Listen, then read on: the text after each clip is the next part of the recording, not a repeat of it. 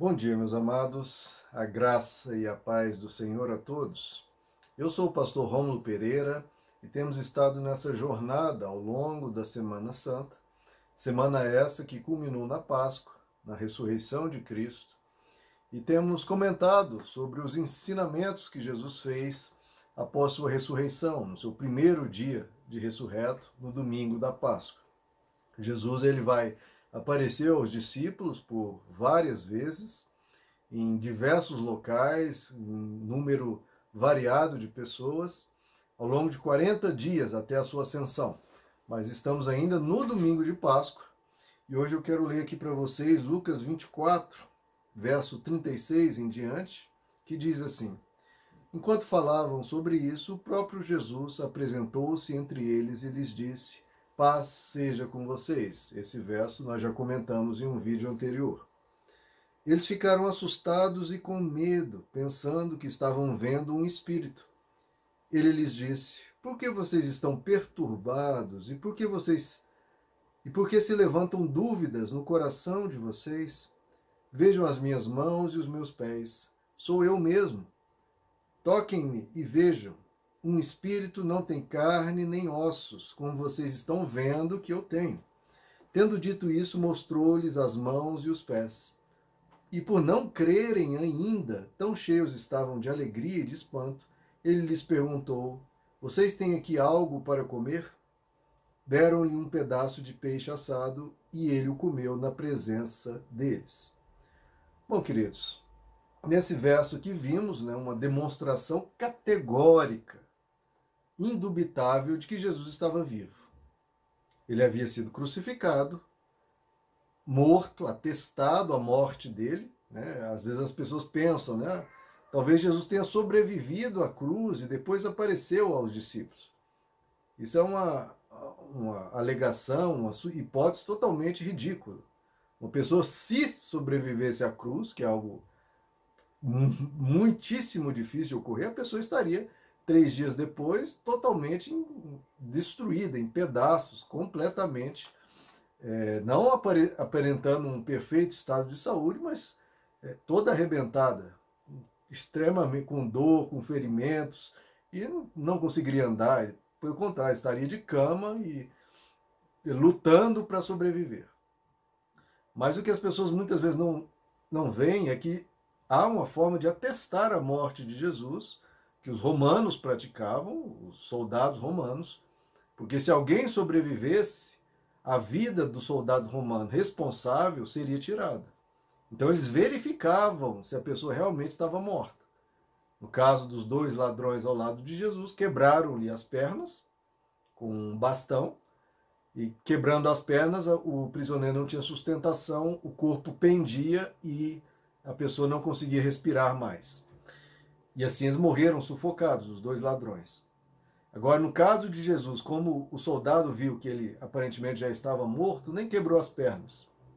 Ele simplesmente verificou com uma lança, e com uma lança fincou no lado de Jesus, é, como, tendo como alvo o coração. Então ele fincava aqui pelo lado para passar por trás das costelas aqui e chegar no coração. E aí tem aquela cena famosa de que saiu água e sangue. E isso hoje a medicina moderna atesta isso, que quando a pessoa morre, é, há ali um forma-se um bolsão de água no pulmão. Então a lança, quando atravessou o pulmão e chegou no coração, é, rompeu essa bolsa, saindo água e saindo o sangue. Então realmente ele já estava morto. E a lança perfurou o pulmão e o coração. Ele estava morto.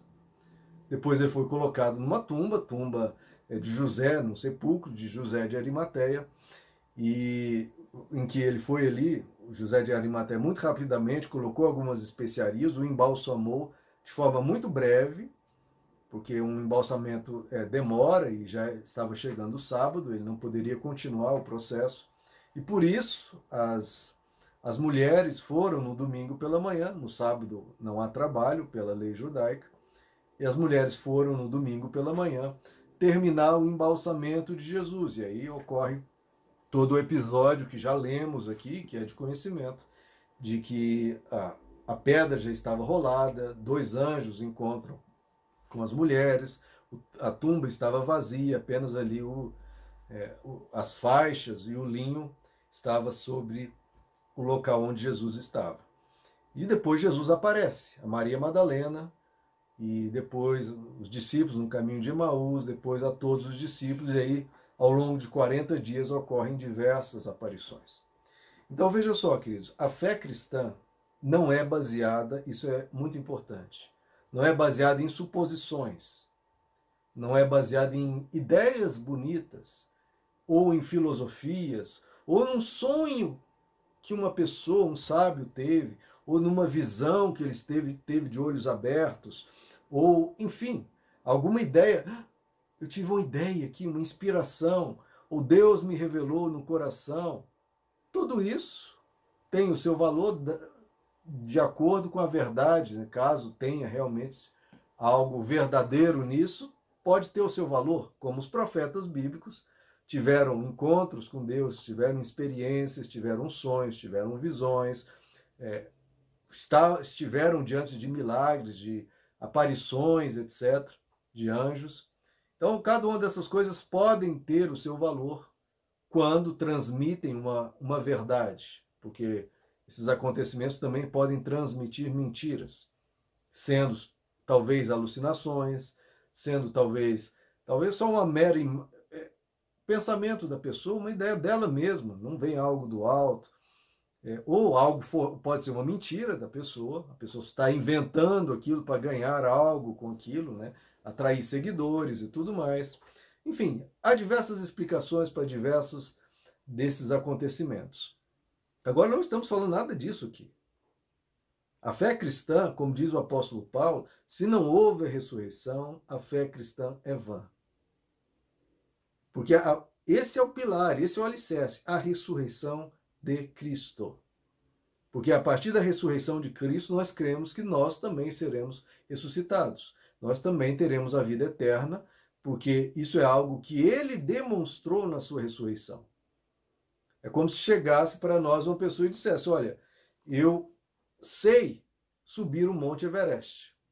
Eu sou um guia experiente, eu sei subir o Monte Everest. E já outros há, há acadêmicos, há teóricos dizendo, olha, a montanha tem tantos metros de altitude, a montanha é, teve tal formação geológica, é, por placas tectônicas, etc. E começa a falar um monte de coisa. E aí eu, ele fala, olha, eu nunca subi e voltei lá, mas me sigam, porque eu sou um PhD, eu sou um ilustre acadêmico, etc. E você seguiria esse ilustre acadêmico ou aquele guia experiente que, que diz para você, olha, eu vou e volto. E o guia, ele mostra, quer ver? Continue ouvindo aí a palestra do acadêmico e vou lá. Ele sobe, tem a filmagem, tira foto, depois volta. Você quer ir comigo ou com esse ilustre acadêmico que nunca foi? Qual nós seguiríamos? Então vejam, Jesus ele não ficou só de palavras, é muito fácil falar, queridos. Olha, eu sei vencer a morte, eu lhes darei a vida eterna. Ah, que bonito, que coisa linda, né? Agora prove, mostre. Mostre. Eu quero ver, eu quero. Bom, você está falando? Então você precisa me demonstrar, você vai cobrar de mim uma fé cega. Porque, queridos, o Evangelho não pede que nós sejamos crédulos. Acreditar em qualquer coisa. Pelo contrário, o Evangelho nos ensina: examinai os espíritos para ver se são de Deus ou não. Porque, queridos, relatos podem ser invenções, podem ser fantasias, pode ser sinal de loucura, demência da pessoa, alucinação, ou é um estelionatário, um mentiroso. Ou algo só da mente, da imaginação da pessoa, enfim, pode ter mil explicações, queridos. Agora, uma coisa é a fé cristã, que não pede de nós credulidade, só pede que a gente creia no que ocorreu, que é um fato histórico. É um acontecimento histórico. Os discípulos estão narrando aqui, estão dizendo: olha, nós vimos, nós presenciamos, ele apareceu diante de nós, e não uma, duas, três vezes, mas várias vezes para várias pessoas. Ele ainda falam: a gente não estava esperando isso. Porque muitas vezes, quando a pessoa tem uma altíssima expectativa por algo, ela acaba sonhando com aquilo, ou imaginando aquilo. Mas eles não, eles não imaginavam, não esperavam isso, tanto é que o texto nos diz que eles não conseguiam acreditar. O texto nos diz no verso 41, e por não crerem ainda, ao ver Jesus, estavam vendo, e por não crerem ainda, e no outro verso ele diz, o próprio Jesus diz, por que vocês estão perturbados e por que se levantam dúvidas no coração de vocês? Eles não eram aqueles crédulos que acreditavam em qualquer coisa, não, eles falaram, peraí, que história é essa? O que está acontecendo? Porque eles não tinham expectativa, não esperavam por isso, por isso que até Jesus os repreende, dizendo: Eu havia dito para vocês que isso ocorreria. Não apenas eu havia dito, como as Escrituras já haviam dito. Então veja como eles não eram pessoas crédulas, muito pelo contrário, até, por exemplo, temos o exemplo de Tomé, que ele não creu mesmo com o relato de todos os apóstolos e das mulheres e de outros discípulos. Tomé, em outro, que é uma outra é, aparição de Jesus, uma semana depois, Jesus, o Tomé diz: se eu não colocar o dedo lá na ferida, no punho e no lado de Jesus, eu jamais vou crer. Não dá para acreditar nisso. Então vejam, queridos, que eles presenciaram algo que superava, su, é, atropelava qualquer dúvida que tivessem. E eles pensaram, olha, talvez seja uma alucinação, talvez seja um espírito. E aí Jesus diz, olha, então aqui, ó, minha, minha carne, um espírito não tem carne, não tem ossos. Me toque. Olha aqui, pode pegar em mim. E Jesus, para ainda dar mais certeza a ele, ele pediu, olha, vocês têm algo para comer? E deram um peixe e o peixe foi comido, o peixe desapareceu. Alucinação ou sonhos ou as coisas, eles não podem ser tocados e o peixe ali de várias, de várias pessoas presenciando não desaparece. Então veja que é um fato incontestável, queridos. A fé cristã não se baseia em suposições ou hipóteses ou ideias, se baseia em um fato, em uma evidência, em algo concreto, em algo real, em algo que aconteceu, foi testemunhado por dezenas e até por centenas de pessoas. Nos é dito que em certa aparição de Jesus estavam reunidas 500 pessoas. 500. Que foram ao redor do mundo testemunhando o que viram. Mas alguém pode dizer, sempre há essa possibilidade. Não, talvez tenha sido um conluio, um bando de picaretas se reuniram e falaram: vamos ganhar dinheiro com isso. Vamos inventar essa história. E nós vamos ganhar seguidores, vamos pedir dinheiro, vamos cobrar das pessoas que nos dê dinheiro para a gente falando e tal. Mas primeiro, os apóstolos discípulos, diferente dos que há por aí hoje, não pediam coisa alguma. Pelo contrário, eram pobres e muito pobres, em certo momento passando até necessidade. Até igrejas da Tessalônica ou da Macedônia, não, não me recordo exatamente, levantaram uma oferta para o apóstolo Paulo levar os irmãos de Jerusalém. Ele diz: os irmãos pobres daquela localidade estão juntando mantimentos para enviar para os irmãos mais pobres ainda de Jerusalém, já estavam em estado de penúria. Porque eles não ficavam cobrando dinheiro.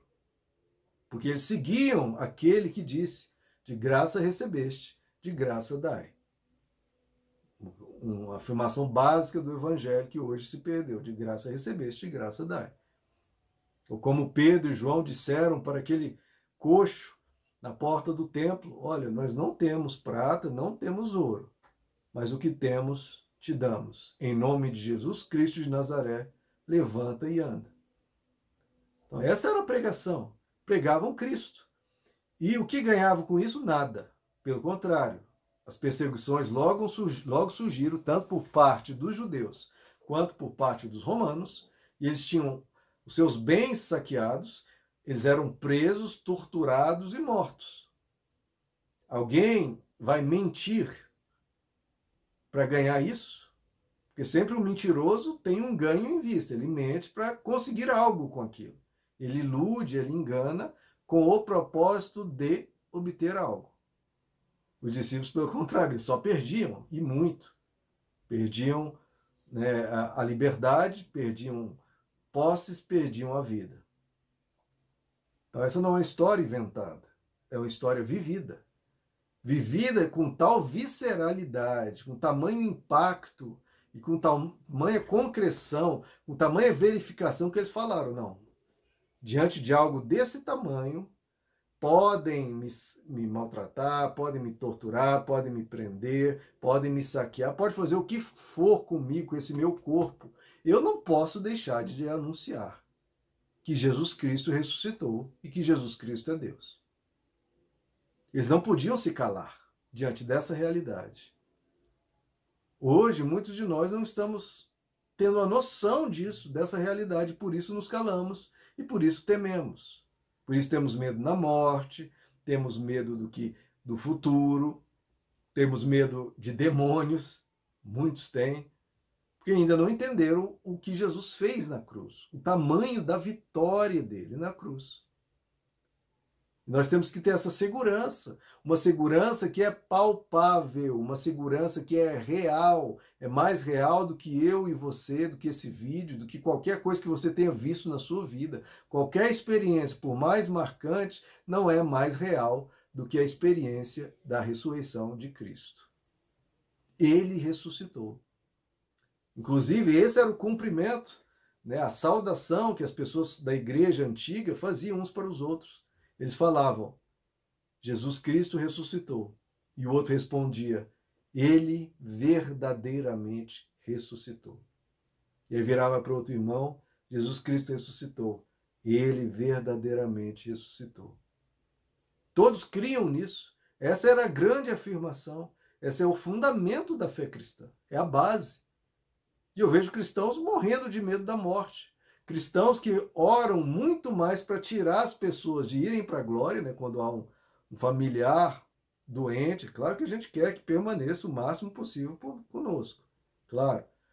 Mas orando em desespero, achando como se a pessoa estivesse sendo destruída, como se a pessoa estivesse sendo vencida. Não, a, a, a morte já foi vencida na cruz. Onde está, ó morte, o teu aguilhão? E nós não temos que temer a morte, nem temer a passagem dos nossos. Fica a saudade, fica a vontade de estar junto, com certeza. Mas isso nós teremos eternamente, por todos os anos sem fim. Graças a essa verdade, que é uma verdade concreta, palpável. Deus é real, a vida eterna é real e tudo isso é concreto, tudo isso é verdadeiro. E, de novo, não baseado em uma filosofia. Não, Jesus era um mestre simpático que criou umas teorias bonitas, né? umas teorias, umas, umas expressões, uns ensinamentos muito lindos. É claro que ele fez tudo isso. Mas nossa fé não é baseada nisso. Nossa fé é baseada em que Cristo renasceu, ressurgiu dos mortos. Ele ressuscitou. É uma fé que, como eu expliquei, do guia que sobe o Monte Everest, desce e mostra, olha aqui, fui lá e voltei. Jesus também, ele falou, eu tenho poder sobre a morte. Eu posso lhes dar a vida eterna. E vou, te, vou vos provar isso. Ele morre de uma forma incontestável, volta e mostra. Estão vendo? Eu sei o caminho de vencer a morte e levarei todos vocês por esse caminho para a vida eterna. E ele disse: Eu vou lhes preparar lugar na casa do meu pai. Na casa do meu pai tem muitas moradas e eu vou lhes preparar lugar. E o que eu digo é verdade, se não fosse assim eu lhes diria. Então veja o tamanho da segurança que nós temos, queridos. Uma segurança total e que você pode descansar nessa paz. Isso é verdade. Como já comentamos em outro vídeo. Você pode descansar nela. Se você não descansar nela, você vai sofrer das preocupações, os medos, as ansiedades, os temores, vai sofrer muito nos lutos daquele, no luto daqueles que partirem, vai sofrer muito ante a expectativa da sua própria partida, vai sofrer horrores com tudo isso. Tudo isso um sofrimento que poderia ser imensamente minimizado, aliviado se você crer nessa mensagem. Essa mensagem é real. Agora, tem que ver se você quer colher os benefícios, porque quem crer, colhe os benefícios. Quem não crer, não vai colher o benefício de, nessa existência, vai colher, porque irá para a glória. Ao ser um seguidor da paz, do amor de Cristo, essa pessoa vai para a glória, mas poderia ter descansado, poderia ter se beneficiado muito mais, se já cresce, se já tivesse essa vitória. Os discípulos foram mundo afora pregando essa mensagem, sendo espancados, torturados, perseguidos e mortos. Não é porque eram é, fanáticos, mártires, inconsequentes, amalucados, não, mas é porque eles viram Jesus ressurreto. Porque eles presenciaram algo maior do que tudo, do que essa realidade inteira, do que esse universo inteiro. Ele deu a vida por nós e a tomou de volta. Como ele disse, eu posso dar a minha vida e tenho o poder de tomá-la de volta. Ele é o Deus unigênito, ele é o resplendor da glória de Deus, ele é a expressão exata do ser de Deus. Nós estamos diante, querido, de um fato incontestável, de um fato histórico. Eu tenho uma, uma mensagem, uma pregação sobre a ressurreição de Cristo, vou colocar aqui depois no link, na descrição desse vídeo, vocês depois quiserem ali, eu narro diversas explicações, diversas provas que detalham tudo isso com muito mais profundidade. E há livros sobre isso, há um material vasto sobre isso, mostrando que a fé cristã é algo concreto. Não estamos meramente seguindo as visões ou um sábio qualquer, estamos seguindo uma verdade, um fato histórico incontestável. Ao que aconteceu, ponto. Independe da minha opinião, da opinião de quem quer que for. Ah, essa opinião é, do fulano, do ciclano, do pastor. Não, não, não estamos falando de opinião, estamos falando de fatos. Fatos que foram comprovados, foram verificados e são evidentes. É uma verdade. E isso é a grande esperança do cristão. Essa é a nossa grande alegria. Cristo em nós, a esperança da glória. Ele ressuscitou dessa maneira fática, real na história, e ele se apresenta a nós das mais diversas formas. Nós temos experiências com ele, da presença dele, essa vivência maravilhosa, e por tudo isso, tanto o fato histórico, real, evidente, comprovado, quanto a sua experiência particular, pessoal e maravilhosa, tudo isso tem que te dar essa convicção, como Jesus disse, de ser testemunhas minhas até, confins, até os confins do, do século. E Jesus disse: Eu estarei convosco até o último dia. E nós temos essa convicção, queridos. E se essa é a nossa rocha, isso tem que nos dar firmeza. Se essa é a verdade que cremos e é verdadeira, creamos ou não, mas se cremos, isso vai trazer benefícios para nós, e saúde, e tranquilidade, e paz, e aí nós podemos marchar com ousadia podemos transformar a nós mesmos e ao mundo com essa mensagem. Essa mensagem verdadeira. Não para discutir, brigar com as religiões e para dizer, não, meu, minha religião é superior. Não vão entrar nesse tipo de briga. A gente está aqui para transmitir a mensagem da paz, do amor. E quem tiver abertura para conhecer de outras religiões, que tiver abertura para conhecer a Cristo melhor, de maneira histórica, a gente transmite. No mais, a gente expõe e coloca ao mundo todos os ensinamentos de Cristo de uma maneira não dogmática, não, não querendo brigar, não querendo se mostrar superior, nem nada disso. É para levar carinho, levar proteção, levar ajuda, levar acolhimento a todos, indistintamente, sem acepção de pessoas, com amor, fazendo bem. A gente tem que parar de tanto usar palavras e testemunhar com as nossas ações, com as nossas vidas. Que Cristo é real e que o que ele transmitiu, o que ele ensinou é real. Ensinar o amor, queridos. Ensinar a fé, ensinar a transcendência, ensinar a vida eterna, dar esperança às pessoas, curar as almas, os corações, as mentes. Tudo isso está. O mundo está perturbado, o mundo está cheio de aflições internas principalmente. E nós temos uma mensagem para levar paz, tranquilidade, esperança às pessoas. Vamos levar essa mensagem adiante. Vamos compartilhar. Veja, os discípulos iam até a morte com a perda dos bens, com a perda da liberdade, com a perda da integridade física e a perda, entre aspas, da vida, porque não se perde. Porque eles entendiam a importância dessa mensagem. E os cristãos não entendem mais a importância dessa mensagem. E precisamos recobrar. A gente fica querendo, as pessoas ficam querendo cobrar que o mundo creia. Não, meus irmãos. Primeiro os cristãos têm que crer. Que eu não tenho visto mais fé verdadeira, genuína, dessa vivência espetacular e desejo por Deus e amor por Deus, porque não é meramente dizer, ai, sim, eu creio, como o apóstolo Tiago até ironiza os cristãos. Ah, crer, você crê em Deus? Muito bem, mas até os demônios creem, e eles creem e tremem. Crer que Deus existe, os demônios creem e sabem disso.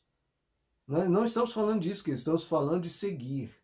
Estamos falando de internalizar essa mensagem, de viver essa mensagem, disso ser a nossa vida. De o morrer ser lucro, você crê nisso? Morrer é lucro e o viver é Cristo. Precisamos que os cristãos crerem em Cristo, crerem na ressurreição, crerem na Páscoa, crerem na cruz, crerem no Evangelho. Porque quando os cristãos verdadeiramente crerem nisso, e esse, esse crer se tornar a vida, se tornar algo real, algo visível, não, não apenas audível, mas visível na vida dos cristãos, aí o mundo vai começar a crer. Mas para isso precisamos ter essa convicção e essa verdade da ressurreição ser algo que nos mude, que nos transforme. Nós trabalhamos ao longo de toda a Semana Santa e ao longo das aparições de Jesus do domingo de, de Páscoa. Como a gente precisa se converter a Deus, como a gente precisa se voltar para os seus caminhos, como precisamos crescer espiritualmente. Se você quer participar disso comigo, eu quero, queridos, eu quero crescer.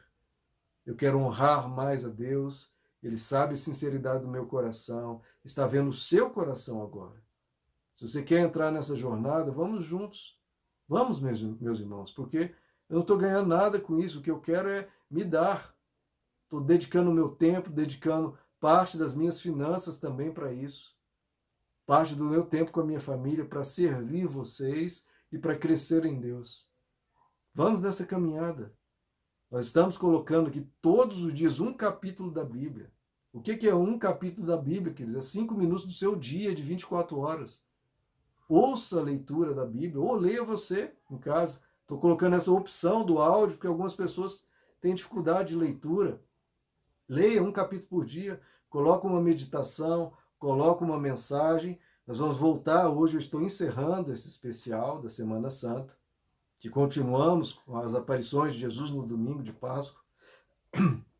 E vamos voltar aos comentários que a gente que nós fazemos verso por verso das Escrituras. Estamos lá estudando Atos capítulo 7. Estudamos todo o Evangelho de João, estamos no, estudamos as cartas de João, estudamos o Evangelho de Mateus. Parte desse material está só no WhatsApp, não foi para o YouTube, mas o Evangelho de João inteiro, o livro de Atos, versículo por versículo. Porque certa vez, essa, essa ideia de estudar versículo por versículo veio de uma conversa com o irmão pedindo Olha, pastor Romulo, eu queria tanto um curso para entender melhor a Bíblia, a gente podia discutir, conversar. Eu queria entender algumas passagens. Aí eu falei à minha irmã, vamos ver o que, que a gente pode organizar. E Deus me deu essa ideia. Porque esse era um, desejo meu quando eu li a Bíblia e não entendi um monte de coisa. Eu pensava, poxa, como seria bom se eu tivesse um pastor para me explicar aqui esse verso, ler comigo. Infelizmente, mas hoje pode se fazer isso. Hoje você tem essa oportunidade, essa alegria de ter um pastor lendo com você, explicando: olha, meu irmão, esse verso é assim, assim, ocorria isso naquela época, tinha esse contexto, tinha. O grego diz assim, explicar cada detalhe que às vezes a gente não. que passa desapercebido, não apenas uma análise é, filológica, histórica, cultural, mas também uma aplicação espiritual, como comentamos. E, o, e esse verso no contexto geral das escrituras, porque às vezes quando uma pessoa está lendo, ela lê aquele verso, mas não sabe onde isso, se aplica no todo da escritura. O que, que isso tem a ver com outro livro da Bíblia, com o livro de Romanos, com o Evangelho de Mateus, com uma carta de Paulo a Timóteo. E a gente faz toda essa análise. Aqui para você é gratuito, não custa nada, é só dar um clique. Vamos todo dia, queridos, ter esse devocional, esse momento. Porque uma das primeiras coisas, como comentamos em áudio anterior, que Jesus fez foi abrir o entendimento das Escrituras aos discípulos. E Deus abre o meu entendimento todos os dias quando eu comento. Espero que abra, digo, para você também. Então, que esse especial de Semana Santa não pare por aqui, agora vamos juntos, permitindo que o Espírito Santo abra o nosso entendimento das Escrituras dia após dia. Então, amanhã devemos retomar esse estudo, verso por verso. Se você quiser acompanhar, vamos juntos. Estamos meditando, estamos conhecendo, estamos aprendendo. E diversos anteriores, caso você queira, temos o Evangelho de João completo, livro de Atos, e vamos juntos aí estudando, aprendendo, crescendo, não para ser um, um, conhecimento acadêmico ou para assinar o marca X, não, é para a vida, é para transformação, é para mudança de mente, é para crescimento, é para vida com Deus, o espírito cada vez mais robusto, mais cheio de alegria, cheio de regozijo. Queridos, esse foi o nosso especial da Semana Santa, especial de Páscoa. Espero que vocês tenham gostado. Quem não não viu, tem a playlist aqui que também vai estar na descrição do vídeo, vai estar aqui também no, nos links do final é, do vídeo. Você pode acompanhar caso você tenha perdido, que para mim foi um especial muito especial. Foi muito de Deus sendo revelado. E eu trabalho para vocês e para Deus, queridos. Estou aqui para servir Caso vocês necessitem de algo, estou sempre aqui disponível para comentar dúvidas. Todas as dúvidas que são colocadas no YouTube eu procuro responder e procuro fazer o que eu posso para ajudar cada um na sua caminhada com Cristo. E eis que Ele estará conosco, queridos, até aquele dia em que Ele voltará. Vamos estar prontos, vamos crescer em Deus, porque se estamos nos últimos tempos, né? Às vezes as pessoas dizem, ah, estamos nos últimos tempos. Eu sei que Jesus disse, e quando o Filho do Homem voltar, por acaso encontrará fé na terra? Não pense nos outros, pense em você. Ele vai encontrar fé no seu coração? Então vamos juntos. Vamos. De... Ah, vai sim, pastor. Ótimo. Então mostre isso. Porque a fé não é de palavras, é de obras. A fé Mostre, como o apóstolo Tiago, mostre sua fé sem obras, e eu, pelas minhas obras, te mostro minha fé. Então, mostre a Deus e ao apóstolo Tiago a sua fé por obras. Lendo um capítulo por dia, meditando em versos, estão aqui com vocês. Disponível 100% para estarmos crescendo em Deus a cada dia, o Espírito Santo produzindo seus frutos em nós. Conte comigo na sua jornada, vamos juntos Bom, meu amado, ele ressuscitou, Jesus Cristo ressuscitou. Me responda aí. Ele verdadeiramente ressuscitou. Jesus Cristo ressuscitou. Ele verdadeiramente ressuscitou. Meus amados, que Deus lhes abençoe. A graça e a paz do Senhor.